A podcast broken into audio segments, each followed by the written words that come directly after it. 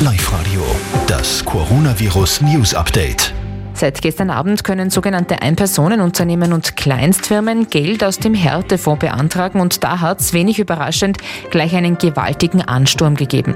In den ersten zwei Stunden sind rund 10.000 Hilfsanträge bei der Wirtschaftskammer eingegangen. Zeitweise sind durch den großen Andrang auch die Server ausgefallen.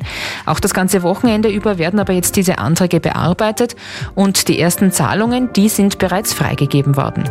Alle Hände voll zu tun hatten am Abend aber auch die Einsatzkräfte bei einem Unfall in Molln. Dort ist in einem alten Holzstadel eine Zwischendecke eingebrochen und mit ihr vier Erwachsene und zwei Kinder mit vier und elf Jahren. Ihnen ist also buchstäblich der Boden unter den Füßen eingebrochen.